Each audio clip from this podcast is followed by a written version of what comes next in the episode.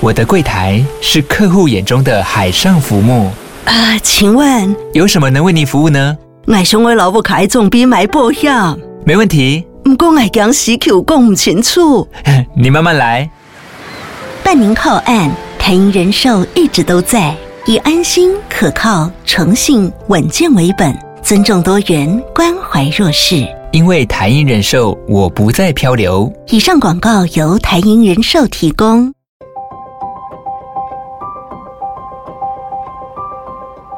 一趟捷运的时间，听一本好书的精彩。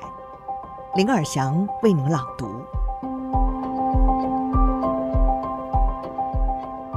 您好，欢迎您再次收听《天下好读》，我是林尔祥。今天想跟您分享的这本好书是《有钱人和你不一样的致富纪律》，作者是戴夫兰西。他在八零年代中期靠着买卖房地产。累积超过了四百万美元的资产，但是因为财务过度的杠杆化，很快就破产了。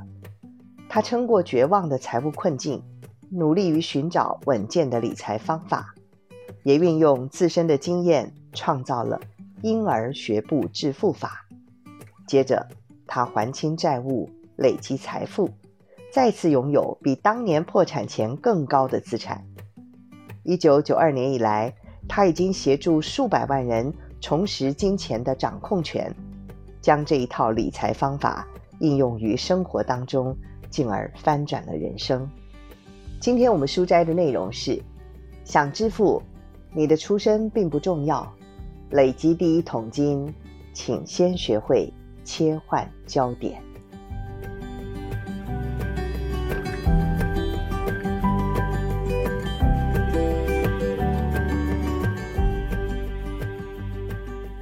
快速致富，与其说是幸运，可能反而更像诅咒了。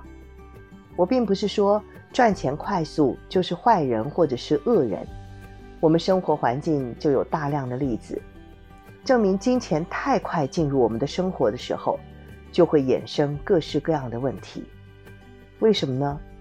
因为我们大多数人在累积财富的同时，情感与精神面也会越来越成熟。金钱会增加，人也会成长。在某种程度上，这样的同步成长是种保护机制。我们慢慢累积财富，同时又打磨性格的时候，财富就永远不会多到压垮我们，因为我们有足够坚强的性格来承受。西蒙的故事有点像现代版的龟兔赛跑，但。他有着意想不到的发展。当年二十四岁的西蒙代表挪威参加二零一八年韩国平昌冬奥男子越野滑雪比赛，这是他第一次参加奥运。而挪威滑雪队可是全球数一数二的优秀啊！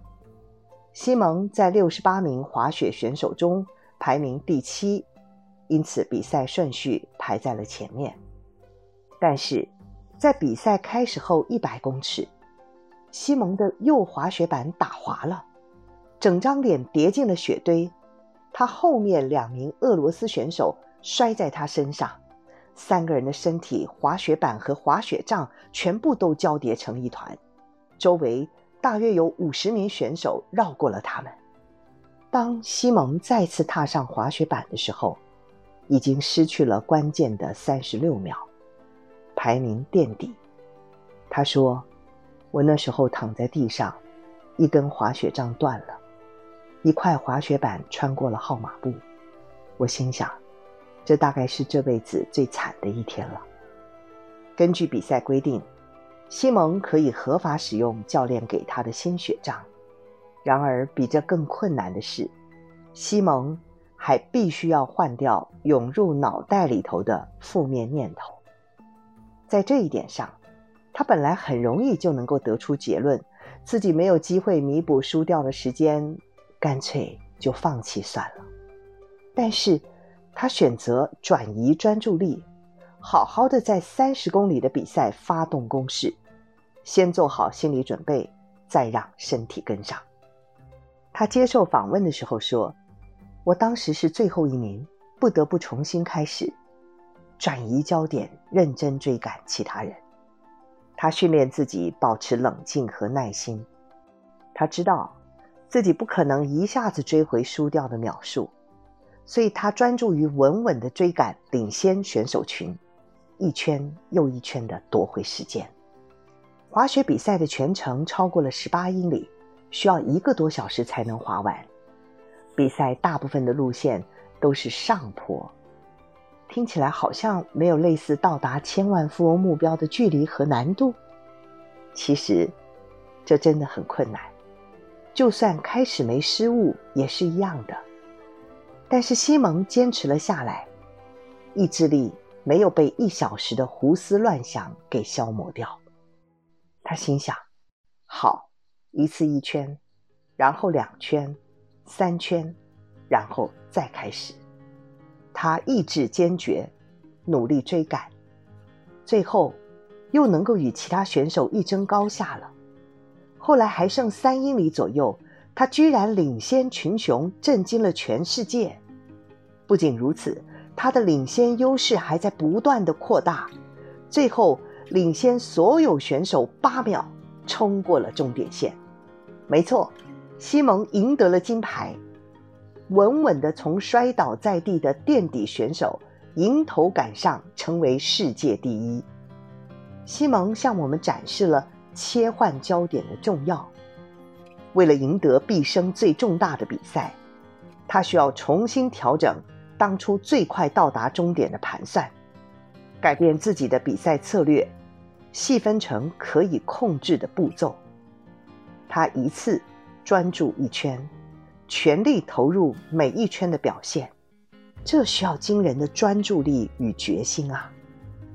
他没有走任何捷径，也没有松懈下来，只是一点又一点的把时间给追回来，最终获得了金牌。你的行动方案是什么呢？是想快速致富？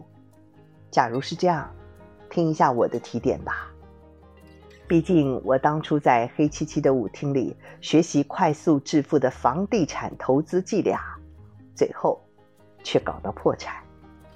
我也不想看到你骄傲自满，害了自己，或者是不小心丢脸的摔了个脸贴地呀。重点是，你开始的方式或所处的阶段并不重要，切换焦点，执行婴儿学步致富法。就会在二十年内到达千万富翁的终点，即使遇到障碍也没关系哦。在这个过程中，你会累积理财知识，你会强化心理素质，所以金钱不会压垮你，而是会推动你往前进。以上书摘摘自有钱人和你不一样的致富纪律。改变数百万人的理财七步骤，从累积第一桶金到提早退休，没有高薪和富爸爸也可以财富自由。由天下杂志出版。